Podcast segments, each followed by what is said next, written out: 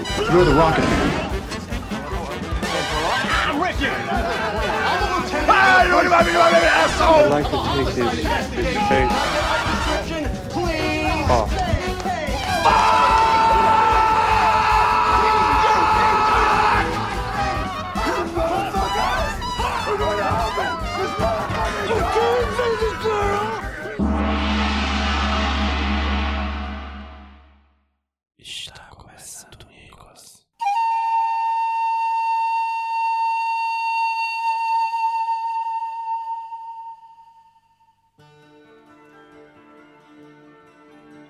Está começando mais uma investigação aleatória e recorrente sobre a carreira do astro internacional Nicolas Cage. Eu acho que eu errei alguma coisa. Tem que falar o nome do podcast antes. Tem que falar o nome do podcast antes. É, está começando o Nicolas e tal. Aquele negócio que a gente faz há 102 episódios, entendeu? Mas 102, bicho, você não aprendi em 101, avalie em 102. Não existe mais esperança para mim. Não existe mais esperança para JP Martins. Que isso, cara? Estou lhe condenando agora, JP. Porra, tomar no cu, hein? Bom dia, boa noite. Seu Warlord.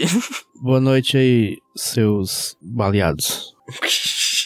Nada a ver, né, bicho? Mandou sem esperança, eu digo que você é baleado. Tal qual um cibite baleado, né, Um bicho baleado. Esse bicho baleado que eu acho que é uma gíria de violência contra os animais, eu sou contra. Eu vou falar outra, outro cumprimento mais carinhoso, mas ainda no tema, que é, é boa noite, meus diamantes de sangue. Porra, Boa, aí boa. sim, aí sim. Eu acho esse poético, eu acho esse poético. Mas o homem mais tiktokeiro do Ceará. Pedro PJ Brandão. Como é que você tá, Pedro PJ Brandão? Eduardo Porto. Você, não vê não, não vê não. Você, é- pra mim, ô PJ, você é referência no TikTok hoje Eu dia. nunca baixei o TikTok na minha vida. É uma tristeza porque eu queria ser referente no, referência no Pokémon Unite, queria estar no nível Master no momento, mas apenas sou um Ultra. Às vezes a gente tem que se recolher a nossa insignificância e aceitar com humildade quem nós somos no mundo. Tá vendo?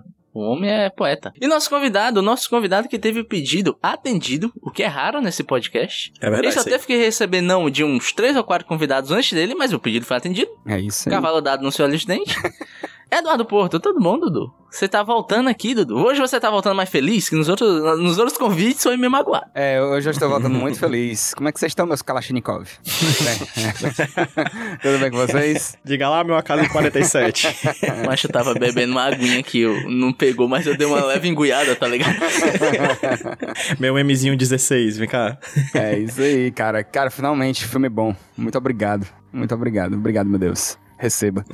O fiel do só recebe o presente depois de sofrer muito. É verdade. Isso que a gente aprendeu na Páscoa. É isso aí, cara. Mensagens bíblicas, mensagens de salvação. E quem vai trazer também uma mensagem, mas dessa vez sobre a vida do Nicolas Cage, no nosso Cage Fact, é o.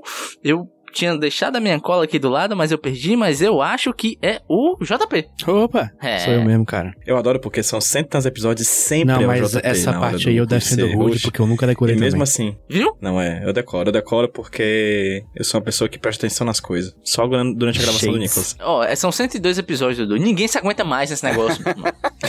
Inclusive, eu ia te dizer, né, que tu falou que o Dudu foi uma das poucas pessoas que teve o pedido atendido, e tem uma quantidade de pessoas razoável, tipo, três pessoas que participam desse podcast que tem o pedido de que acabe o podcast Nicolas, mas a gente não teve esse pedido atendido ainda até hoje, né? O Nicolas Cage não ouve a gente, infelizmente. mas e Jota? O que, que você manda? Estamos aqui em, em 2022. Esse aqui é o segundo ano do biênio de Nicolas Cage. 2021 e 2022 são anos importantes para a carreira de Nicolas Cage. A gente estava falando hoje no grupo que a era da pirita, já que a era de ouro já passou, a pirita, ouro de tolo, né? Que é um negócio que parece ouro, mas não é. É era da pirita de Nicolas Cage. E, assim, muita notícia nova aí, muita acontecimento, né? Tá divulgando o filme novo aí. Mas dessa vez eu vou trazer um fato de 2009, porque a gente nunca falou disso aqui, desse negócio específico aqui, e acho que é muito interessante. Ou se a gente tiver falado, alguém me Opa. diga. Que aí eu troco o, fact aqui ao vivo. Que é uma coisa que tem a ver até com o filme que a gente vai falar hoje, que é o Senhor da Guerra, que é o prêmio que Nicolas Cage ganhou por trabalho humanitário pela ONU. Esse, esse eu não lembro, não. Mas tu não lembrar também não significa muita coisa, porque tu. né? Enfim. É verdade, é E verdade. aqui, é ó, verdade, eu vou ler é aqui uma verdade. notícia de 2009 da CTV News. Nicolas Cage ganhou um prêmio da ONU por seu trabalho humanitário e foi nomeado embaixador da boa vontade para o escritório das Nações Unidas sobre drogas e crimes. O secretário-geral Ban Ki-moon, esse cara, esse cara nem é mais cara da, da ONU, né? Ban Ki-moon. O Ban Ki-moon é nome de Pokémon, velho. Isso foi. Pokémon Ban Ki-moon, tá foi ligado? xenofóbico. Pokémon Bank Imune, né? Daí o, o prêmio, o prêmio Cidadão Global do ano da Associação de Correspondentes da ONU por esforços humanitários. O papel do Nicolas Cage será colocar uma luz sobre a necessidade do mundo para a justiça global, é o que ele disse, o próprio Nicolas Cage. Meu Deus, bicho. É meu super-herói, né? Assim. Inclusive, quando tu falou que ele foi chamado pra ser um cidadão global, parece muito aquelas ação da Unicef com a Globo de cortar cabelo, sabe? Tipo, o Nicolas Cage tá lá. Ação global. É, ação global, né? Tipo, ele é um cidadão O programa global. Orelhinha Bonitinha. Isso, perfeitamente. Exatamente. perfeitamente. Aqui também diz que o Nicolas Cage ele doou 2 milhões de dólares para começar um fundo para ajudar ex-soldados mirins. E fez essa campanha, Hum. tipo, a partir do Senhor da Guerra, para iluminar esse, esse assunto, né? Dar, colocar uma luz sobre esse, sobre esse assunto. Gente, meu inglês hoje tá péssimo, tô lendo em inglês e tá, tá difícil. E colocar esse assunto em foco. Colocar esse assunto em foco, em voga. Destacar, colocar adiante, apresentar, evocar. Perfeitamente. Perfeito. tivesse feito o inglês no Centro de Línguas de Maracanã, esse problema não estaria acontecendo. Matricule-se já. Eu não fiz o CLM e hoje tá aí o resultado.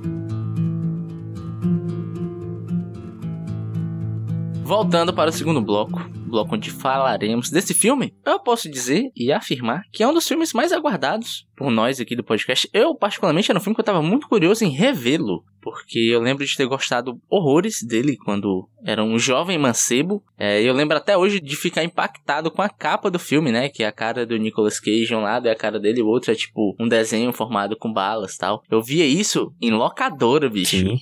Na, na frente de locadora eu ficava tipo, caraca, esse filme deve ser louco, meu irmão. E é isso. Senhor das Armas, filme de 2005, dirigido por Andrew Nichol, que também dirigiu outros filmes tipo Gattaca e O Preço do Amanhã e A Hospedeira. E também é o escritor de O Show de Truman. Pô, ele tem umas paradas interessantes, né? E é um filme que vai narrar a vida e as peripécias de um traficante de armas, né? O filme é literalmente narrado por ele. Você vai acompanhando o seu trabalho e a sua vida e todos os percalços que ele tem que passar para vender armas. Eu queria primeiro colher opinião do nosso convidado, Dudu. Opa! Dudu, porque logo esse filme você disse assim: esse, amigos, eu quero. Toca, Toca pro pai. pai, deixa comigo. Cara, eu gosto. Eu, eu vi o filme pro podcast, foi a terceira vez que eu vi esse filme, mas a primeira vez que eu vi foi em 2006, na escola. Passaram esse filme pra gente no colégio. Hum. Colégio. É, no colégio. Assim, Eu acho que hoje não se deveria passar. 2006 era, um, era meio que a moda caralha.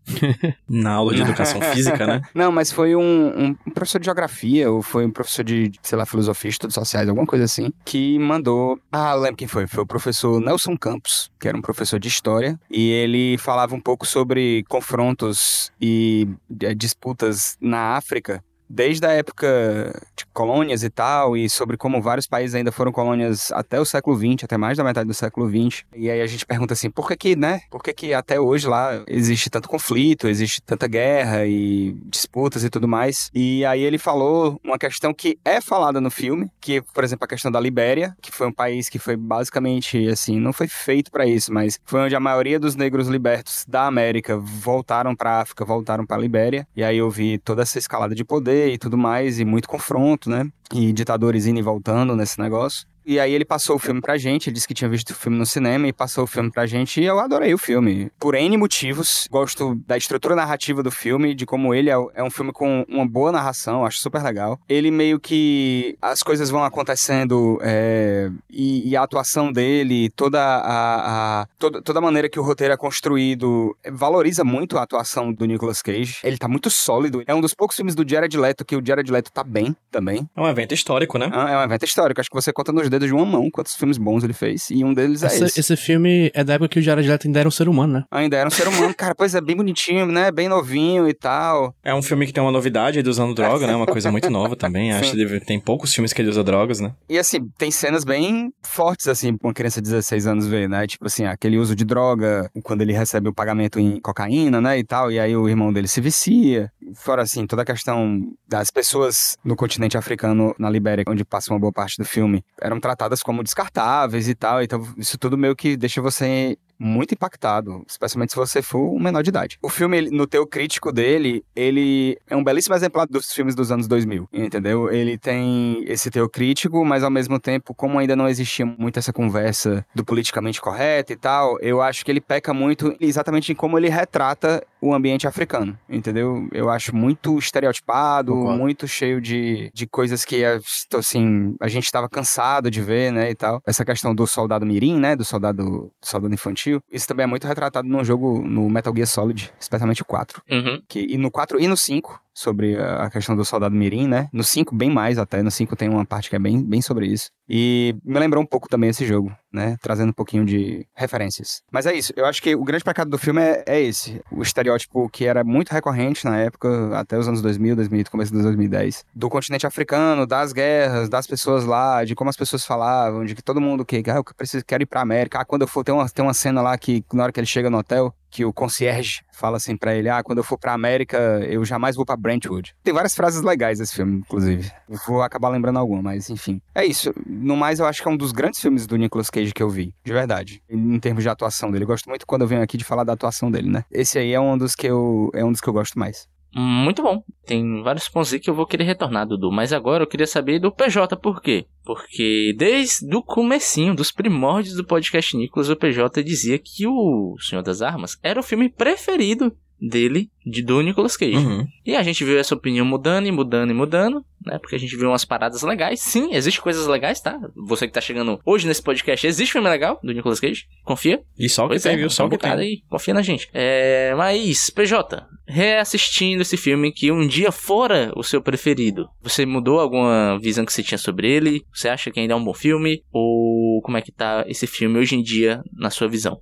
Sempre falei, né, que realmente o que eu me lembrava, porque fazia muito tempo que eu tinha assistido, de fato, Senhor das Armas, e eu sempre falei várias e várias vezes que era o meu filme favorito do Nicolas Cage, até ver Pig, que foi um filme que a gente assistiu no ano passado, que foi muito impactante, assim, que foi uma experiência muito boa. Eu tava muito ansioso pra assistir de volta o Senhor das Armas pra ter uma opinião pra saber se o que eu lembrava do Senhor das Armas permanecia, porque é, é completamente diferente você assistir um filme como o Senhor das Armas, solto, assim, e outra coisa, e assim, é uma experiência muito nossa de ver um filme do Senhor das Armas depois de ver mais de 100 filmes da filmografia do Nicolas Cage, né? Outra coisa, assim, você analisa com outros olhos. E eu vou falar pra você uma coisa. Hum. Eu vou falar que eu mudo minha opinião. Senhor das Armas é o meu filme favorito do Nicolas Cage, sim. Uau! Assim, aí ele continua sendo, assim, é um filme que eu achei incrível rever. Assim, ele é um filme que ele tem um quê de que eu gosto muito, assim, quando é bem feito, né? Que é um, um quê de filme tese. Que eu ia falar exatamente o que, na teoria, o que o Dudu já falou na prática. É um filme pra se passar em sala de aula, assim.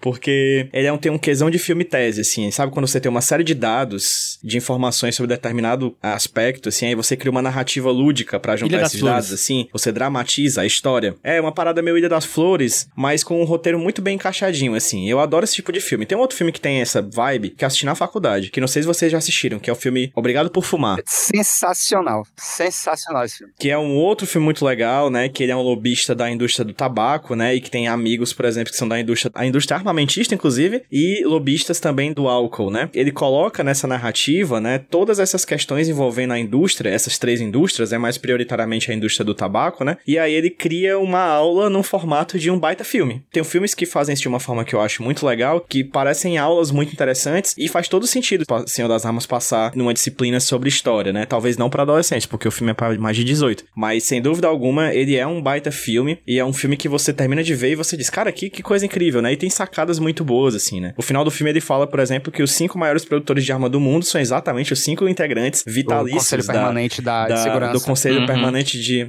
de Segurança da ONU, né? E o filme ele tem essas várias questões que te saltam aos olhos que você diz, caralho, bicho, a gente tá muito É. fudido, né? E aí quando você vê essa discussão histórica, né, é, passeando por esse mundo mais recente, e aí com todas as questões também envolvendo também essa estereotipização, assim, do continente africano, apesar disso, para um filme de 2005, ele é um baita filme sobre história, e eu acho que ele é um filme também que ele não, não ousa, é, ou melhor, que ele ousa apontar dedos para vários lugares, né? Inclusive para os próprios Estados Unidos, né? Quando ele coloca certas figuras ali, como por exemplo o General de Várias Estrelas, né? Que tá lá envolvido, enfim, é um filme que, no fim das contas, diz, meu irmão, todo mundo tá fudido e tem muita gente que tá ganhando dinheiro com isso em cima do sofrimento alheio, independente dos países nos quais estão vivendo, sabe? Uhum. É engraçado porque é, eu assisti o filme pensando, caraca, 2005, como é atual, né, essa história, bicho? Hoje em dia é um Uhum. pouco mais atual porque os personagens principais do Nicolas Cage, né? O Yuri São e o ucranianos, Vitaly são né? ucranianos, então eles falam de Odessa, Uhum. né? Então são nomes que hoje em Uhum. dia tá mais na nossa cara. E assim, só rapidinho, vale também Pode lembrar um pouco o contexto histórico de 2005, em que a guerra do Afeganistão e a caçada ao Osama Bin Laden estavam a todo vapor. A guerra para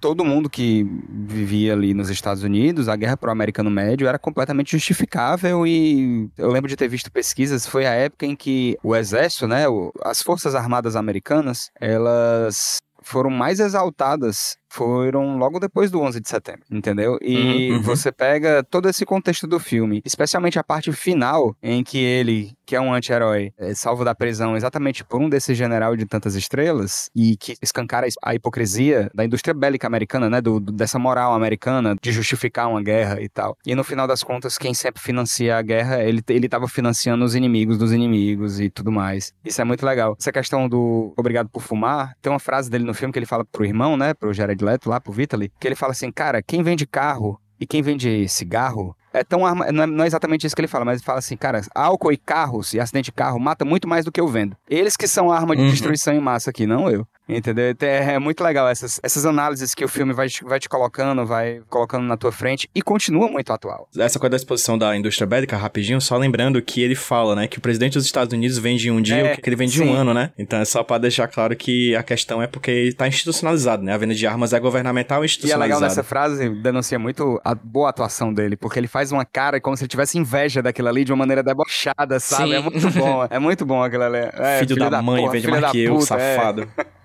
Então, o lance que eu fiquei, pô, esse filme é atual e tal. Mas não é que o filme é atual, é, que a situação que o filme tá demonstrando é atemporal, exatamente. A gente tem que lembrar que, assim, a economia americana, um dos seus pilares é a indústria de guerra. A Sim. indústria de guerra financia muito a economia americana. Não é simplesmente acabar com a guerra, porque existe toda uma gama de interesses de econômicos por trás de uma, de uma atuação militar dos Estados Unidos. E sempre foi assim. A gente brincou no episódio atrás, né? Tipo, ah, uma guerra americana. Ah, mas qual delas? Eles estão sempre em guerra. Eles literalmente estão sempre em guerra, né? Sei lá, o filme retrata o continente africano. A gente tem que lembrar que, sei lá, a revolução de Burkina Faso aconteceu e Thomas Sankara foi morto com a ajuda da CIA pra desmantelar o governo da revolução lá, né? Quantas ditaduras foram financiadas pelos Estados Unidos aqui na América do Sul? Ou seja, não é que o filme é atual, é que essa situação é a norma padrão é, americana. E a minha maior crítica do filme até o finalzinho eu tava assim, meu irmão, essa crítica que o filme tá fazendo tá parecendo ser muito individualizada. A gente sabe que não é um indivíduo que tá causando tudo isso. E no final o filme me pegou, né? Que ele falou, ô, ô, ô. Eu tô lhe mostrando o indivíduo, mas na real, esse indivíduo é componente de uma máquina muito maior. Ele é apenas uma peça dentro de uma máquina que existe e que atua, que sempre atuou e que provavelmente vai continuar atuando assim por muito, muito tempo. É tanto que o próprio personagem do Nicolas Cage fala: Meu irmão, se eu parar de vender arma hoje, não vai mandar em nada, porque vai ter outro cara vendendo do meu lado. E no finalzinho, também tem um momento em que ele fala assim: Eu vou entrar nesse jogo de novo, mas eu sei que a qualquer momento eu posso virar um bode expiatório, assim. Porque tal hora, o governo que hoje passa pano pra mim, amanhã eu posso não ser mais útil pra ele. Quem vai me fuder é o próprio governo que eu tô trabalhando, entendeu? É um jogo muito sujo, né? Que na verdade não é um jogo. É um jogo de dinheiro, obviamente. Dinheiro tá sempre envolvido. E tem várias cenas que o dinheiro é uma coisa muito potente no filme, mas também é de poder, né? Eu Acho que o poder é mais importante nesse filme do que o próprio dinheiro, assim. Uhum. Mas, JP Martins, JP, eu ainda não lhe puxei. Eu queria saber, JP, o que você achou desse filme, JP? Bonzão, né, gente? Pô, não poderia discordar de vocês, assim, não sei, não sei o que, o que o Rude achou, porque ele tá dando mensagens aí misturadas, eu não tô entendendo. Não tô entendendo a, qual é a dele hoje, não tô entendendo. Mas eu gostei bastante. É, uma coisa que vocês não, não falaram é que, assim, isso aqui é um, um argumento que eu tô roubando da internet, tá? Eu não lembro quem falou, não lembro quando eu li isso, quando eu ouvi isso, não sei. Mas é que a mensagem toda do filme pode ser resumida naquela introdução dele, que Sim. é a bala viajando da fábrica até a cabeça de uma pessoa que pra quem não viu, ele, o, o filme ele faz uma, não uma animação, mas é tipo, é um, um curta-metragem como se fosse, que ele acompanha um pedaço de chumbo, sei lá qual é aquele metal, que entra na fábrica, vira uma bala, alguém vai lá, inspeciona a bala, alguém coloca a bala numa caixa, um soldado russo abre a caixa, o soldado russo fecha a caixa, aí depois a caixa abre de novo, ela tá lá na África, e aí depois essa bala vai viajando, viajando até chegar na cabeça de uma criança, né? Tudo isso naquele CG maravilhoso dos anos 2000. Né, eu acho essa uma das melhores aberturas que o cinema já fez, assim. Assim, de longe, É sabe? incrível, é incrível. É muito boa. E aí, tipo, a mensagem do filme passou ali. Só que aí ele, ele quer colocar a, a história individual do Nicolas Cage, né? É tipo, o filme diz que é, é baseado em fatos, né? Alguém viu se, se é, isso é real mesmo, porque às vezes não é. No IMDB, né, a- nas partes trivias, eles falam que grande parte do que tá sendo mostrado no filme não é de fato uma história Certo. de um personagem. Mas o próprio nome do Yuri Orlov, ele é, salvo engano, uma junção de letras das iniciais de cinco mercadores de arma. Eles pegam vários personagens diferentes e eles montam a história desse personagem, o Yuri Orlov, juntando diferentes causas de diferentes pessoas, entendeu? E aí, no final das contas, ele tem essa trama, mas é como se fosse uma condensação de causas que passam pela vida de várias pessoas diferentes. Ele conta a história desse cara pra gente entender como uma pessoa chega ali, né? Assim, é o tipo de filme que eu gosto, é, o- é o tipo de filme que é como a pessoa chegou ali nessa situação completamente desgraçada. É, um que eu gosto muito é, é o Goodfellas, né? Os Bons Companheiros, achei parecido, assim, uma coisa da estrutura, assim. É isso. enquanto é isso. É isso. Serei eu? Vai, Rude, não, fala. não, peraí. Não gostei desse filme, gente. Mentira, eu gostei. Fala da puta.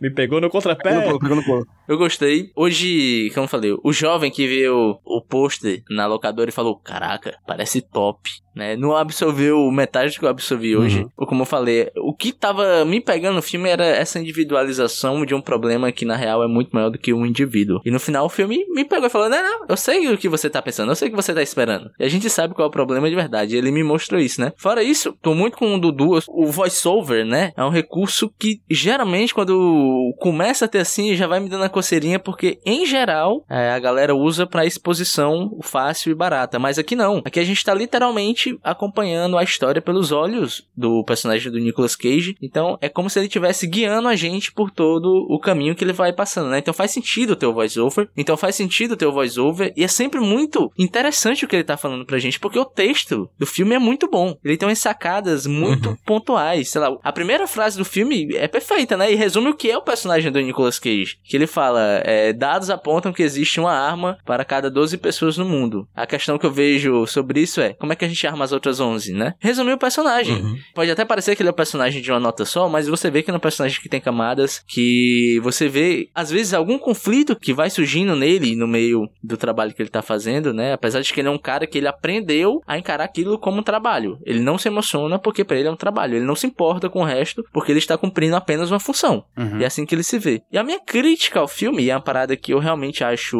tenebroso, é, e o Dudu já puxou, que é toda a representação de um país africano, né? Tem até a paleta de cores amarelada, é a mesmíssima, né? Sim, sim. Parece as coisas do Vince Gilligan, né? No, no Better Call Saul. Isso. No, no- no Breaking Bad ou no Better Call Saul. É uma coisa meio... hum, já bateu, né? Aquilo ali. Mas assim, naquela época, em 2005, isso ainda era uma coisa meio que nova, se você pensar bem. A gente meio que se deu conta disso de uns anos pra cá. Mas sim, é verdade. Eu gosto muito de toda a sequência noturna na África, que ele se droga. Que faz todo um Sim, é legal. contraponto, que ele, que ele delira e tal. E faz todo um contraponto, inclusive estético e cromático, com o resto das locações lá. Entendeu? Porque fica tudo azul, escuro. Provavelmente aquilo ali foi gravado de manhã e botaram um filtrão ali no meio, né? Famosa É. noite americana, né? E tal. Aí ele joga, joga bola com os meninos, encontra uma hiena. Uma loucura. Vê o cara que ele matou antes e tal. É o momento vício frenético, pra quem viu. É, Momento isso. vice frenético.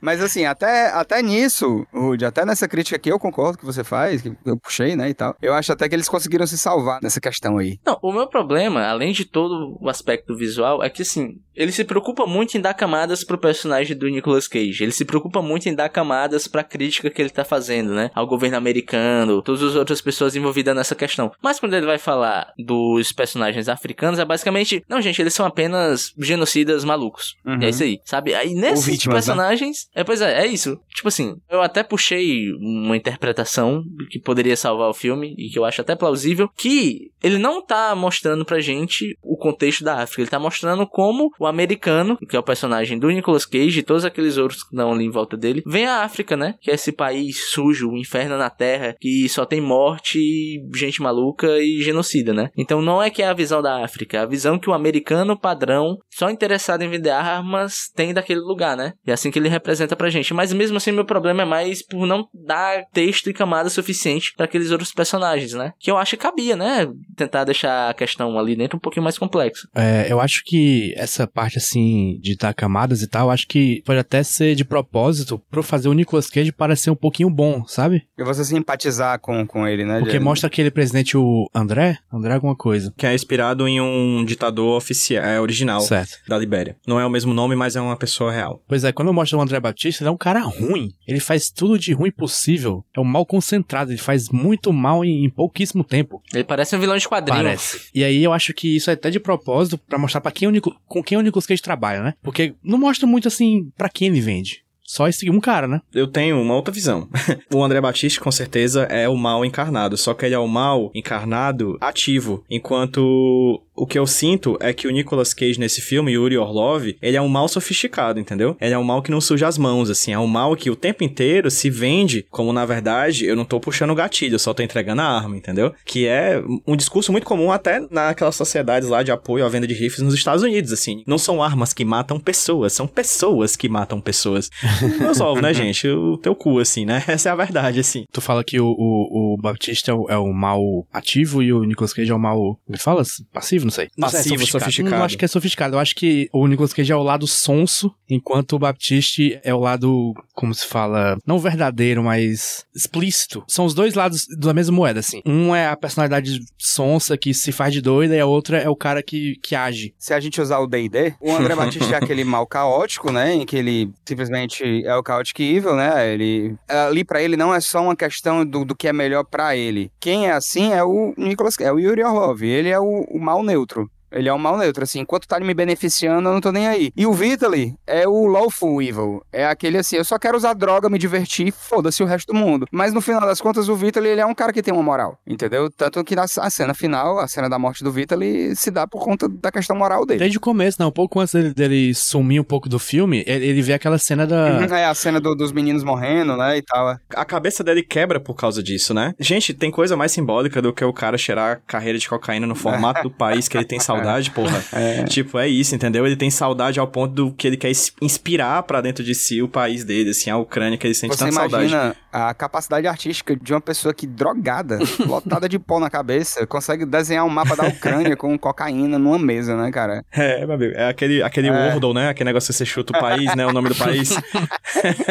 Aí 95% pra leste, 45% pra Então, leste. se tem uma pessoa que faria isso, era o Morbius. Doutor Morbius já era de letra. Exatamente.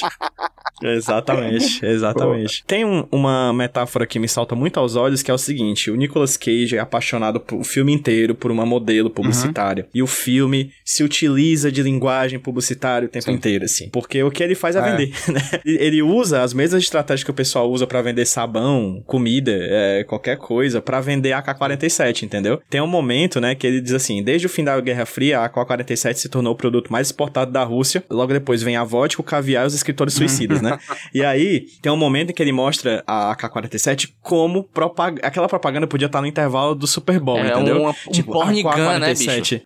É, exatamente. AK-47, compre a sua e salve sua vida. Tipo, assim, não matamos, trazemos prazer, sabe? Uma coisa mais ou menos assim. Ele usa muito isso, cara. Isso que tu tá puxando, ô PJ, é uma das coisas que eu mais gostei no filme, é uma parada que pessoal minha tende a me afastar de uma obra. Sabe o Garth Ennis, o PJ? Que tudo Hum. nele é super cínico. Ai meu Deus, o mundo é horrível, tudo é horrível, e tudo dele é sarcástico. blá, blá. Cinismo, vem curtir. E- exatamente, só que é, é no nível tão extremo que acaba ficando cansativo e caricato, né? E eu lembro que eu fiz essa crítica é, ao. Foi o último filme que a gente viu? O Dog Eat Dog? Cães Selvagens. Isso. Do Paul Eu Schrader, lembro que eu fiz exato, uma crítica falou, né? parecida ao Cão Selvagens, que é a visão do diretor de que, olha só, o mundo é horrível, as pessoas são horríveis, né? Eu falei que aquilo me cansou. E nesse filme ele tem um pouco disso. Ele tem uma visão meio cínica do mundo, ele tem uma visão meio cínica dos personagens que ele tá mostrando. Só que é feito com requinte e com as sacadas tão boas que esse cinismo que exala na tela é meio que contagiante, né? O cinismo é usado justamente pra mostrar o quão absurda e o quão inaceitável é aquela situação, né? Então, tipo, ele mostrar um AK-47 em closes pornográficos serve muito a isso, né? E eu lembro muito, bicho, quando eu vi isso, eu lembro, sei lá, de quando chegou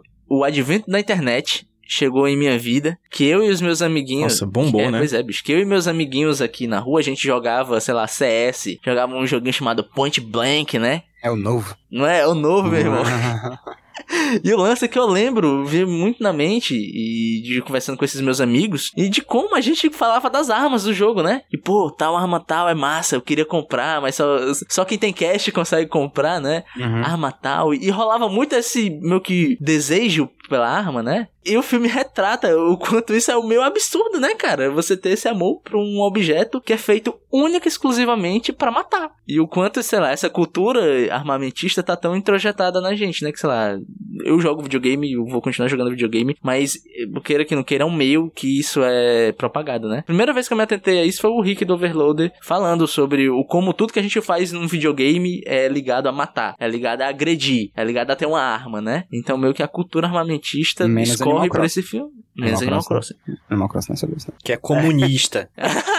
Verdade. Mas esse, esse filme é um retrato de como essa cultura armamentista publicitária é ridícula e tá no meio das nossas vidas, né? Isso que tu fala, Woody, tem muito no, no- naquele personagem que é o filho do presidente, que ele tem uma arma, uma metralhadora dourada, que ele pede o, a, a arma do Rambo, né? Uhum. ele é basicamente isso que tu, tu descreveu dos teus amigos tendo arma no jogo. Uhum. Tem uma coisa do filme que eu já falei anteriormente, que a gente já falou anteriormente, que o Rudy falou que é uma coisa que pegou muito ele, que eu já citei o caso do cara cheirar a bandeira da, o, o mapa da Ucrânia, né? Que é um filme que, apesar de ser bastante real, né? Ele é pesado muito na realidade, né? E tem esse quê de realismo. Ele é um filme muito simbólico, assim, né? É um filme que tem imagens muito simbólicas, né? A fotografia dialoga muito com esse simbolismo, né? Você tem aquela cena dele calculando coisas em cima de uma estátua caída do Lenin, né? Tem o clássico momento em que tem uma AK-47 atirando em slow motion, o barulho do tiro é o barulho de uma caixa registradora, né? Tem essas coisas meio óbvias, mas tem outras coisas que são menos óbvias, que também é muito bonito, assim. Tipo, o fato dele ser desperto pro mundo das armas apaixonado por uma, um projétil, né? Ele chega ao ponto de vender tanque de guerra e helicóptero de combate, aí ele retorna pro campo dos mortais, né? Por causa de uma bala que é esquecida no corpo do irmão, Uhum. assim. Então tem todo um trajeto da bala que o, o JP muito bem pontuou, que é exatamente aquele videozinho lá do começo, né? Que é isso. Então é um filme que, apesar de ser tratado como realidade, você vê certas cenas e diz assim: rapaz, essa cena é bonita, ela tem uma fotografia massa, e ela com certeza não quer dizer somente o que tá querendo dizer. Ela tem uma coisa a mais aqui que eu não tô conseguindo captar, que talvez depois eu vou rever e vou achar, ah, isso aqui simboliza isso e também outra coisa, como todo filme simbolista. Então é um filme que mexe muito com isso, assim. Eu via e eu dizia, caramba, isso aí é fantástico, cara, isso é fenomenal. É um filme que eu tenho que ver todo ano. Nessas aí, PJ, também tem a cena que é basicamente a cena, uma das cenas que ele tá mais pra baixo, assim, que é quando ele cheira cocaína com pólvora. Pólvora da bala que ele vendeu. Exato. Sim, sim. Uhum. Pois é. É muito óbvio, mas, né, ainda é forte. Inclusive, muito bom, muito bom ver Bilbo Bolseiro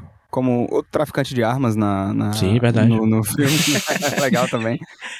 Vendendo os É, anel. Vendendo os anel. Ei, chapa, tu quer um anel assim, Um anel. diferenciado, Que é parceiro? uma metáfora, a bomba atômica. E a, a relação deles dois também é bem, não sei se metafórica, mas é, é bem condizente com o status que ele vai ganhando a- ao redor do filme. Essa questão do voiceover, voltando rapidinho da narração, é legal porque ela funciona dentro dos espaços de tempo que não interessa muito bem contar na história. Por exemplo, ele fala que ele conheceu um cara na igreja lá do pai dele, que virou judeu, por opção, e aí ele conheceu e de repente ele tava vendendo um Uzi, que foi a primeira... É, Como exato. ele conseguiu essa Uzi, aonde ele foi vender, o que que ele fez, como, é, sabe? não importa. Isso não interessa muito. Como depois de um tempo ele começou a vender armas mais sofisticadas e tal, a gente entendeu que ele tinha contatos. O legal é que nesse, nesse espaço de tempo, é, porque o filme se passa num- em mais ou menos 30 anos, né? Do final dos anos 70 até 2001, mais ou menos, né? Nesse espaço de tempo, não interessa muito pra contação da história como ele conseguiu aquilo ali, como ele chegou ali. Ele só vai dizendo, ó, "Ah, depois de um tempo eu virei o maior traficante de, de armas do mundo. Já tô aqui, esse aqui é meu patamar agora. Entendeu? E essa questão do roteiro, eu acho que dá pra você perceber nos diálogos. É um filme que tem diálogos muito legais, mas o comecinho dele, as primeiras cenas dele, é meio devagar e é meio que uns diálogos meio pobres, sabe? Assim, tipo, como ele, fa- ele falando com o irmão e tal, uma coisa meio assim que parece que o, o diretor, que também é roteirista, ele foi pegando confiança com o tempo, entendeu? De, de escrever cenas melhores e diálogos melhores, ou ter reescrito algumas coisas, porque o comecinho Uhum. é muito bestinha, é muito... Até a parte que ele vai com o irmão lá pra um telhado, que eles estão bebendo, e ele fala que ele decide que quer ser traficante de armas. É uns diálogos meio expositivos demais, sabe, tal. E, mas assim, depois você vê diálogos que são memoráveis no, no filme. O diálogo que ele tem com a esposa, quando a esposa descobre. O diálogo final com o Jack Valentine. Puta nome clichê. Muito mas bom. é, mas é Jack um... Valentine. Jack Valentine, parece um nome de um personagem de Resident Evil. É, sim, exato. Mas, mas são, são diálogos muito bons. Os diálogos que ele tem com os- o outro traficante de armas, alguns diálogos que ele tem com o André Batista. Enfim, tem grandes diálogos naquele filme que vão pontuando e vão não só dando um insight no que ele pensa dentro daquela situação, mas eles expõem hipocrisias e o estado caótico que o mundo tava dentro desses conflitos, né? E tudo isso Uhum. complementado com a narração. Em determinados momentos ele fala, cara, paz é uma merda pro negócio. Enfim, o roteiro ele ganha confiança e ele tem momentos muito memoráveis, apesar do comecinho ser fraco. Esse comecinho, Dudu, eu vou ser o advogado do diabo do filme, porque o- os diálogos são mais bestinhas, são mais mudanos, são mais desinteressantes, mas é muito porque é como ele via a vida dele naquele momento, né? O diálogo é ingênuo porque ele era ingênuo. Exatamente, tipo, ah, eu tô aqui sem fazer nada, a minha vida não significa nada, e meio que o diálogo transparece isso, né? E outra coisa legal da narração que o Dudu pontuou é que ela condensa muitas informações pra gente, né? Eu acho que exposição boa em um filme é isso, né? É, Você juntar a- Exato. A informação e passar só o que é importante É, pra passa o gente. que é importante. Como ele chegou ali, se, não- se ele, se ele não tá contando é porque não interessa. E nada no filme depois mostra que realmente aquilo ali é, é irrelevante. Tudo que é relevante realmente é bem mostrado no filme. E ainda que ele não fale, você enxerga a caminhada, né? De como ele chegou do ponto A ao Sim, ponto B. sim. E só outra coisa, que eu, casando agora com o que o PJ falou, sobre o como ele se vê, né? Tipo, eu sou um vendedor. É o jeito que ele encontrou pra se distanciar emocionalmente do trabalho, né? Que eu sou É. apenas um vendedor, essa briga não é minha, eu tô apenas dando a arma, que nem o PJ falou, né? Tipo, a arma não mata, né? Só que o momento em que ele quebra isso é justamente quando ele vê a arma ferindo uma pessoa que ele ama, né? Ele vê o, o potencial destrutivo do que ele tá vendendo causando uma dor nele mesmo, né? Que é quando o irmão dele E morre. mesmo assim ele continua. Ele não sente isso nem quando uma arma machuca ele, né? Quando ele leva um tiro do Ah, é. boliviano lá, né? Nem quando ele recebe o tiro, ele muda. Ele muda quando vê o irmão E ele morrendo, né? continua, e faz total sentido ele continuar, porque no começo do filme ele avisa: Eu não vou mentir pra você, eu não sou uma boa pessoa. É.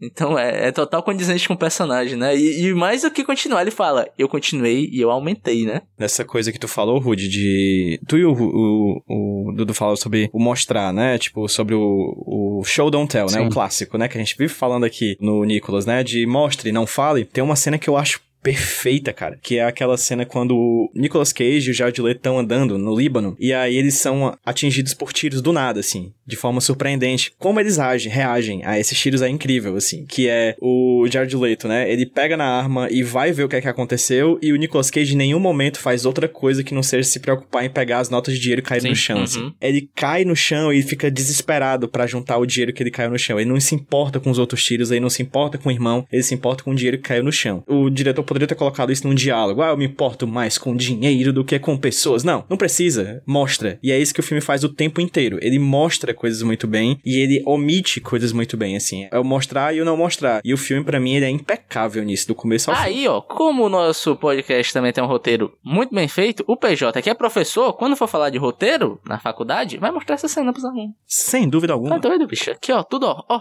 conectado. Eu vou mostrar esse filme inteiro que eu mostro uma boa aula e ainda não dou aula. Exatamente. Imagina o PJ chegando em sala de aula com aquele carrinho da televisão que tinha em toda a escola, tá ligado? sim, sim, sim, A exatamente. televisão, É, com um televisão retroprojetor zona- da luz. televisão zona imensa e um, um VHS embaixo. É, exato. Ela teve uma TV Sharp, 42 polegadas, bunduda, gigante. Pô, isso me lembra, inclusive, que o, o Dudu falou que ele viu esse filme no colégio. Eu vi no colégio Diamante de Sangue, que é um filme que fala de, de um assunto parecido com esse aí, né? Sim. Que, que não é de armas, mas é diamantes. Esse filme e O Último Rei da Escócia Uhum. são dois filmes que retratam bem melhor, e são mais ou menos da mesma época, retratam bem melhor e de maneira mais verossímil o continente africano, eu acho. Não que eu seja um grande especialista nisso, mas é, é, é, eu acho que são dois filmes que, nesse sentido, eles são melhores do que O Senhor das Armas. Esse Diamante de Sangue é muito bom. Eu concordo. E são histórias correlatas, né? Dá pra fazer uma maratona dos três aí. Sim. É, é o, o Desgraças da África Cinematic Universe. Caralho.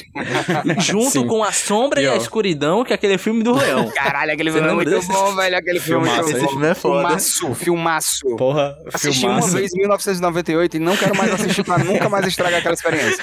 É isso. É, é, filmaço, filmaço. É o Rei Leão que deu certo, cara. Que é sensacional aquele filme, sério. É sensacional. Sensacional aquele filme. Esse é muito bom. Mas, gente, Nicolas Cage, hein? O que falar deste... Posso, posso falar uma coisa antes de falar Pode, dele? cara. Usando a famosa trend que tá rolando no Twitter. Antes de casar, procure saber se o seu marido não é um traficante internacional de armamento pesado para deflagração de guerras genocidas em diferentes lugares do mundo, por favor. Pelo amor de Deus, não espera casar pra saber que seu, seu marido tá financiando uma guerra no, no continente africano. Talvez por favor, seja não mais faz isso. que amor. Certo? Talvez, eu acho. Ali é o último romântico da face da Terra, porque o que ele fez pra estar no alguma. mesmo hotel sozinho, e ele fala os valores como se fossem nada, entendeu? Assim, é, foi 40 É, exatamente. É, porque o agiota. E casou perfeitamente. Eu já ia puxar os Cage Moments falando desse momento do romance, cara. Nicolas Cage no flerte, tá ligado? Eu me senti cortejado por Nicolas Cage na cena. Naquele momento Nossa, que a total. mulher tá na mesinha longe, ele levanta a tacinha assim, tá ligado? Eu, rapaz, eu ia. Eu, tu ia, eu ia, eu ia. Depois dele falar tudo aquilo ali, né, e tal, e mostrar que a, a galera pintou o nome dele de última hora no avião e tudo mais, aí o avião vai saindo e a tinta saindo do, do- da lataria do avião. Muito, Muito aquela bom, cara. ali. Muito bom. Ali a, a narração, ela também serve meio que de pano de fundo pra ele dizer mais ou menos como ele conseguiu armar aquilo ali tudinho. Tem uma hora que ela, ela- eles já estão dentro do avião e ela fala assim, cara, isso aqui não foi coincidência, né? Aí ele meio que é meio, cara, pega no pulo. É Sim.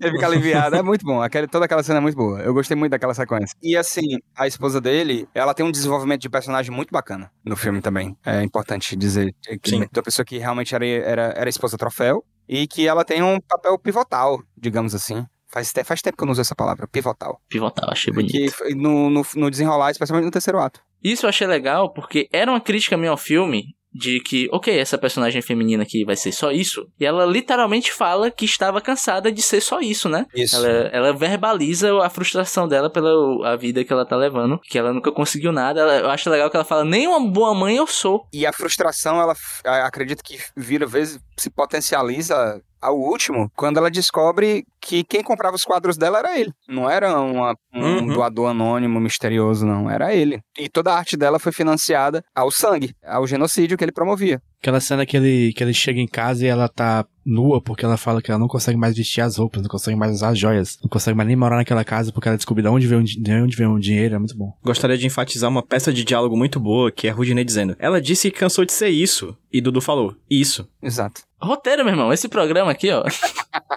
É. Sobre o Nicolas Cage no filme, é, eu gosto muito porque o filme inteiro ele tem um pouquinho do tom daquela cena inicial do Nicolas Cage quebrando a quarta parede, assim. Eu gosto muito porque é uma coisa meio. O Nicolas Cage é meio ahistórico, né? A gente falou anteriormente que é esse filme ele é atual porque se renova, não, é porque sempre foi assim. E o Nicolas Cage tem um quê de, de ahistórico, assim, ele tá acima da história. Ele é um personagem que não se encaixa muito bem com o cenário. Ele tá sempre com aquele com aquela roupa super chique, assim, num ambiente que não encaixa muito ele. Tá meio fora de contexto, assim. Mas ele tá fora de contexto não porque ele, ele tá enganado ali, é porque ele parece que ele tá num outro grau de realidade. Tipo como se ele fosse um anjo do Cidade dos Anjos, tá ligado? Tipo, ele é um cavaleiro do apocalipse, cara. Ele é a guerra, entendeu? E tem esses momentos do filme que ele é tão poderoso que ele transcende a própria realidade e ele literalmente vê o futuro. Ele fala sobre o futuro dele, ele já sabe o que vai acontecer no decorrer do filme. Ele é o genocídio em pessoa, né? Ele fala nesse momento, ah, na- no finalzinho do filme pro Jack Valentine, você me vê como se eu fosse genocídio em pessoa, mas ele é. Ele deixou de ser humano, ele se tornou um conceito, né? E você olha pra ele, parece até meio ridículo, um cara de paletó no meio do, do continente africano com aquele sol que ele até fala, né, que é muito quente, mas faz todo sentido, assim, porque ele não tá ali mais, ele simplesmente representa algo muito maior. Eu lembrei automaticamente do Cidade dos Anjos, assim, como se ele tivesse num outro grau de realidade, vendo a humanidade por cima, assim. Ah, inclusive, rapidão, dessa questão do diálogo e tal. Eu acho que a melhor parte da narração, a melhor frase que a narração falou, né? Que não foi falado por um personagem dentro de uma cena, foi quando a esposa dele vai se despedir dele e aí ele diz assim: nesse momento ela me olhou como diversos fiscais da alfândega e policiais e fiscais de fronteira me olharam. Cara, aquilo ali eu achei foda. É foda. Essa, essa, essa frase é muito foda. Fantástico. É muito foda.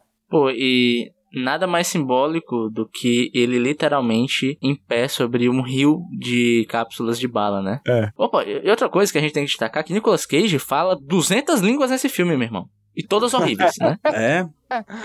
Troglodita, né? Fala, fala várias línguas, né? Muito troglodita. ele. Trato hecho. No, mas o que é que ele fala? Dinheiro, no... É, dinheiro.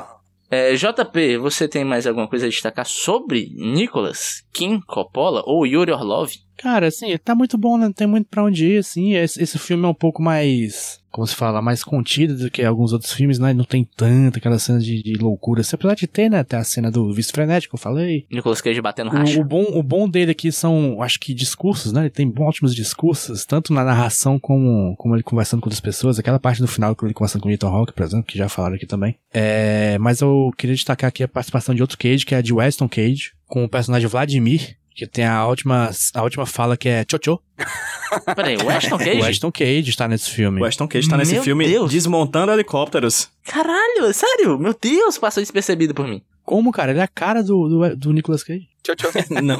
Tchau, tchau. Ele segura uma K-47 e desmonta um helicóptero em alta velocidade. É, é esses os poderes dele. É que grande momento, é um debut maravilhoso. Mas falando de, de outros atores, eu queria destacar também o, o André, o... Como é o nome desse ator? Não sei que ator é esse. Muito bom. Eu não sei que ator é esse. Cadê? Deixa eu achar aqui na, na coisa, no... Enquanto o JP procura, eu tô botando na ceninha aqui que aparece o Ashton. Meu Deus, aquele tava loiro, velho. pô. É, é, ele é pivetinho, bem pivetinho. O ator se chama o Eamon Walker, que é um cara que eu não sei se eu já vi ele em qualquer outro lugar, mas ele tá muito bom aqui. Ele, ele faz muito bem aquele papel do, do líder carismático, que também é do mal pra caralho. E é isso, destaque pra ele aí. É, tem frases muito boas nesse filme, né? Tem aquela frase maravilhosa que é: Eu nunca vendi armas pro Bin Laden. Não por questões morais, mas porque ele passava cheque sem É, fundo. muito é boa. muito boa essa frase. Gosto muito do vender arma pela primeira vez é tipo transar pela primeira vez. É excitante, você não sabe muito bem o que fazer, e de um jeito ou de outro você acaba terminando mais rápido do que imagina. e também a que eu acho melhor de todas, é que é You the shit, Alexi. You the shit. You the shit. You the shit. Essa foi o melhor, cara. Não, ele não era o The Shit. Ele era o 42 numa lista de 43 pilotos de avião. e é isto, entendeu? São as melhores frases do Nicolas Cage nesse filme pra mim. Gente, o papo está bom, o papo está legal, tá com uma hora, eu vou me foder editando. Mas tá legal, é isso que importa, cara. Se o conteúdo tá legal, eu tô feliz. Mentira, eu vou ficar triste quando estiver editando. Mas. ah, É sobre isso. É sobre isso. E tá tudo bem? Não, não está. Mas antes de ir pras notas, o. Aqui no meu ponto, né? O. Eita, agora eu confundi aqui. Produção, a produção. O, a produção aqui, o PJ disse que tem mais uma trivia. Então dá a trivia antes da nota aí, ô PJ. Opa, Rudinei, estou aqui do Gramado diretamente pra trazer uma trivia, que é o seguinte, só uma coisa que tinha no IMDB que eu achei muito curiosa, que tem uma cena incrível, que é uma câmera subindo e mostrando uma fileira enorme de tanques de guerra. Vocês lembram dessa cena, né? Uhum. Sim. A OTAN entrou em contato com o pessoal do filme porque pensavam que tava tendo algum ataque de alguma guerra, porque eles viram aquela cena de cima por satélite. E eles pensavam realmente que era de verdade. então, é, eles tiveram um imbróglio rapidamente ali com a OTAN e tiveram que resolver essa questão assim, porque, inclusive, a parte do filme, né? Aquela parte do filme que mostra aquele depósito cheio de AK-47, aquelas AK-47 são de verdade, porque daquele depósito é de verdade e seria muito mais caro produzir armas de brinquedo. Caralho. Então, só pra constar aí também que é um filme que é tão baseado na realidade que às vezes entra na própria E realidade. só assim. pra dar mais uma nota de realidade, o que ele fala na cena que mostra esse galpão são de armas abandonadas, que ele fala basicamente que quando o exército se retira de um determinado local, é mais barato deixar lá do que pagar pra levar tudo fora, né? É justamente o que aconteceu quando os Estados Unidos deixaram o Afeganistão, é, alguns anos atrás, né? E Isso. o Talibã meio que se apossou de todo o armamento americano que foi deixado é, em solo. É o que vai acontecer com a Ucrânia, provavelmente daqui a pouco. Sim, A OTAN mandou um monte de coisa, tá lá, e quando terminar esse conflito, as armas continuarão lá porque elas não se apagam magicamente, né? Elas permanecem. É isso aí. Realidade, né, bicho? Que loucura. Mas, gente, notas. Vamos lá. Notas. Vamos dar notas para esse filme, como um filme, como filme de Nicolas Cage. Eu gostaria primeiro de escolher notas de JP. E aí, JP, como é que você quantifica esse filme? Nota pro filme 9, eu tiro um ponto aí justamente pela coisa da caracterização da África que me incomodou. E também porque eu achei o começo um pouco corrido. É aquela coisa que ele falou assim, ah, não interessa saber porque como é que ele foi de um ponto a outro da carreira, mas eu achei assim meio, sei lá, talvez tivesse um pouquinho mais de contexto só. E pro Nicolas Cage eu dou 9,5. Eu vou puxar minhas notas aqui. Pro filme eu vou dar um novezão da massa também. Minto, pro filme eu vou dar 8,5. Porque eu lembrei de uma coisinha que a gente não falou muito aqui, mas que eu não gostei. Eu gostei bastante do filme, tem muita coisa legal. É um filme bom de se conversar sobre, dá pano pra manga. Tanto que a gente tá falando aqui faz um tempo considerável. Mas tem a questão da África, que ainda que eu entenda uma possível justificativa pra ser daquele jeito, ainda que eu entenda o tempo onde o filme foi produzido, eu ainda acho que é um ponto negativo. E outro meu pontozinho vai pro personagem do Ethan Hawke. Porque, meu irmão, é o policial mais ingênuo. Não, o policial não, é o agente da CIA mais ingênuo da história do universo, tá ligado? Passou pela cabeça dele que ele realmente era o bom samaritano, parece que ele não trabalha pra uma agência que tá há anos desmantelando governos por aí afora e promovendo Ele é Sérgio assassinatos. Moro, né? É, ele É é meu Sérgio Sérgio Moro. É. Exato. Porra! Cara, caraca. O JP matou esse personagem pra mim. É exatamente isso. Ele é o Sérgio Moro deles.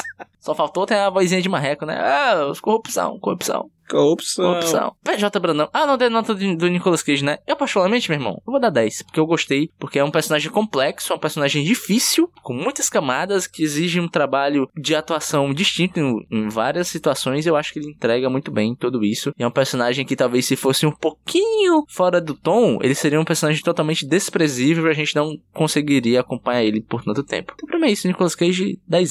PJ Brandão, e você? Dito tudo que foi dito, a gente acaba, quando dá as notas, né, abrindo outras questões e tudo mais que a gente vê e particularmente eu vi tudo que vocês disseram, eu gosto muito do filme e passo pano pra essas questões por questões que a gente já falou aqui, né? É um filme de outro momento e tudo mais, me irritaria, só que eu acho que ele é um filme que ele é 8 em certos aspectos, ele é 12 em outros, assim, sabe? Então, assim, ele ultrapassa certas barreiras e por causa desse equilíbrio do filme, que particularmente eu gostei do começo ao fim, eu dou nota 10 pra ele, assim como eu dou nota 10 pro Nicolas Cage, que eu acho que ele tá muito bem, é uma atuação comedida, a gente não vê nenhum exagero, mas eu acho que ele tá muito bem do personagem. Ele é irritante quando ele tem que ser irritante, ele é carismático quando tem que ser carismático, ele é um escroto quando ele tem que ser um escroto, e em nenhum momento ele parece que tá fora do tom, assim, parece que ele entra no personagem do, da primeira à última cena, a gente vê toda a gradação e, e, e engrandecimento desse personagem, e percebe nesse movimento um sentimento muito similar, ao, ao meu ver, de um outro personagem que foi de uma série já citada aqui, que é o Walter White, do Breaking Bad, que no final das contas Isso. ele acaba com a própria vida, acaba com a vida das pessoas que ele ama, só porque ele tá sentindo prazer e é bom no que faz. É exatamente isso que acontece no final de ambos os, é, as séries, assim, as produções, e eu acho que dialoga muito com isso, e eu acho que Yuri Orlov andou pra que o Walter White pudesse Exatamente, correr. inclusive na relação dele com a esposa. É, é muito parecido. Outra coisa que eu Então é lembrei, 10 e 10. desculpa, porque eu lembrei disso que foi no filme, não lembrei quando na de falar, que lembra muito também o Narcos, né? O Pablo Escobar, a história do Pablo Escobar no, no Narcos, pelo Pô, verdade. genial Wagner Moura.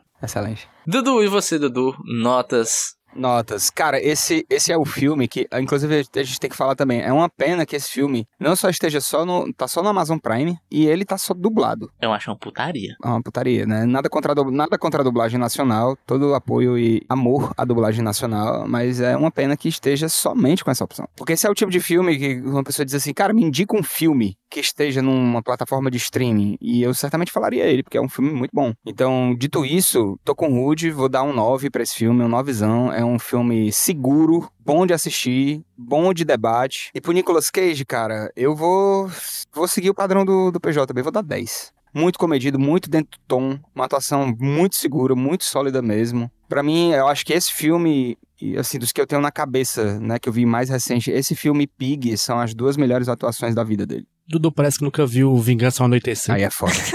Aí é foda. Caralho, aquele ali tava muito bom. JP, deu tempo de fazer a média aí, pô? Deu demais. A rocha. Pois vem. Média do filme ficou 9,1. Média do Nicolas Cage ficou 9,8. Boas, boas médias, excelentes médias. Boas médias. Boas. Senhor das médias.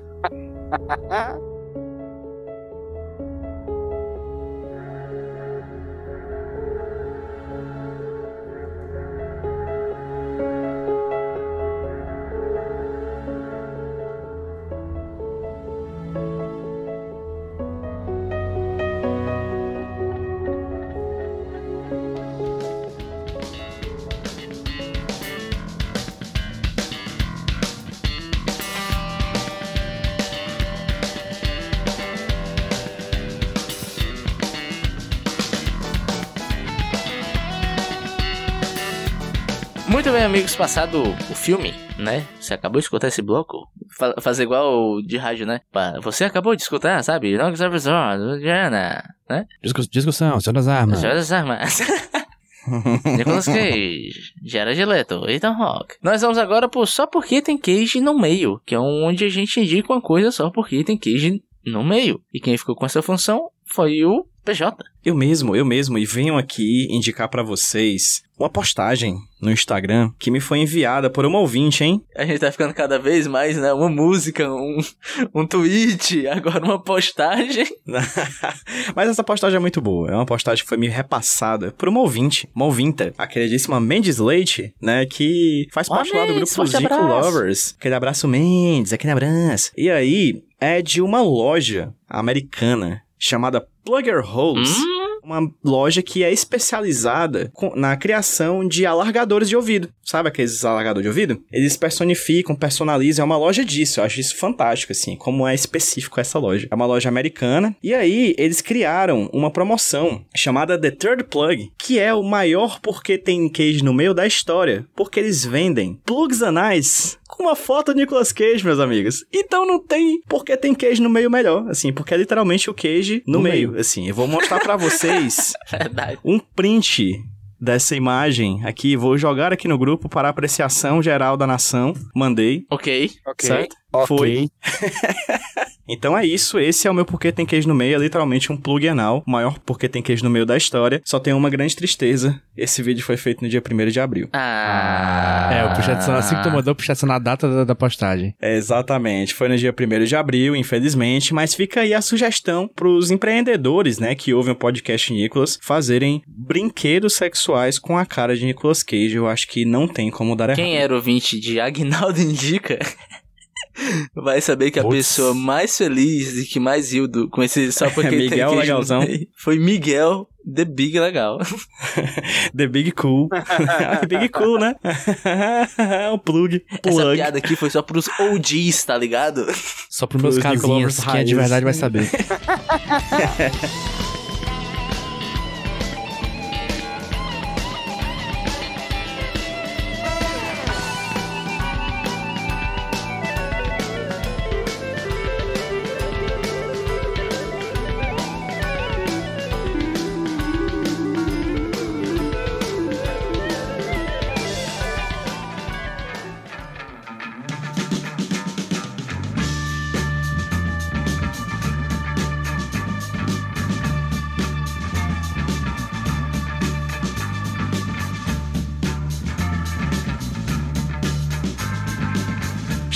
Amigos, o último e derradeiro bloco do podcast Nicolas, onde nós faremos o sorteio do próximo filme. Mas antes, vamos falar da gente, né, brother?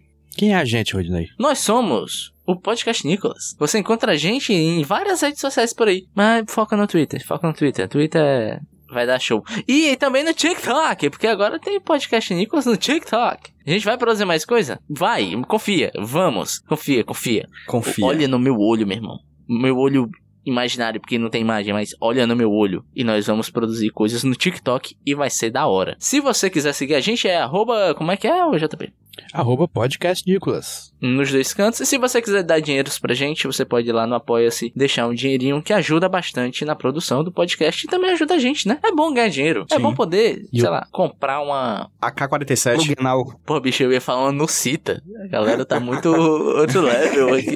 Uma cocita. Cocita. Uma Nucita é foda, peraí. Pelo amor de Deus. Lembrando que o link pro apoia-se é apoia.se barra podcast Nicolas. E é isso aí, se você quiser me seguir, procura na arroba Rudilônia. JP, se a galera quiser te seguir, como é que faz? Se quiser me seguir, é. João Paulo no onde mesmo? No Twitter. No Twitter. Também entre lá no t.me barra Nicolovers. t.me barra Nicolovers, o grupo dos ouvintes do podcast Nicolas, onde se fala sobre tudo. Geralmente é muito sobre gato. Hoje estávamos falando sobre série de boneco. Teve uma discussão acalorada. E também se fala sobre o Sacola TT, que é a trend do Twitter sobre cleptomaníacos. Não percam essas discussões.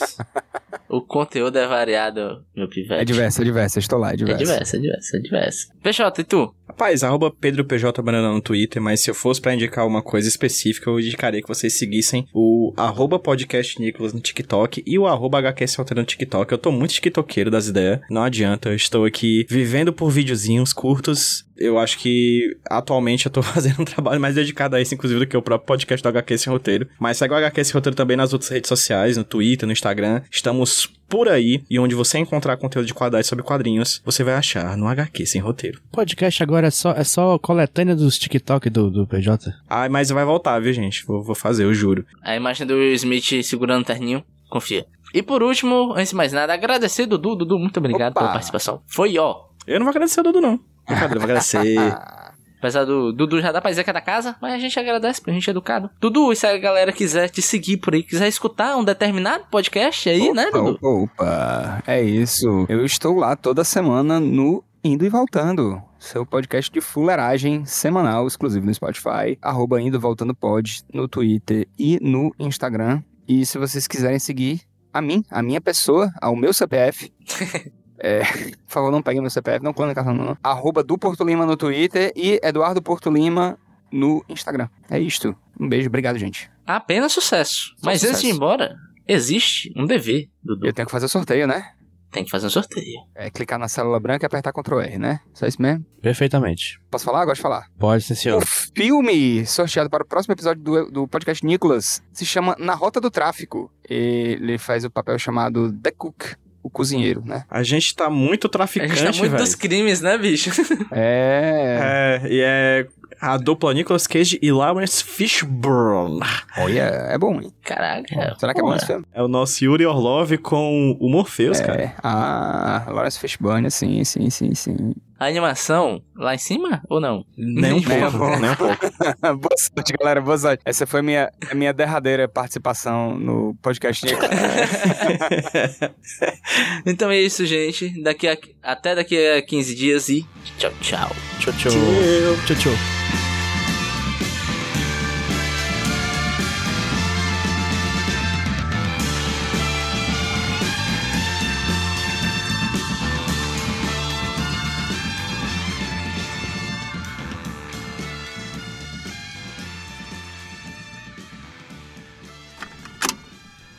Eu sou o Rudinei e eu editei esse podcast.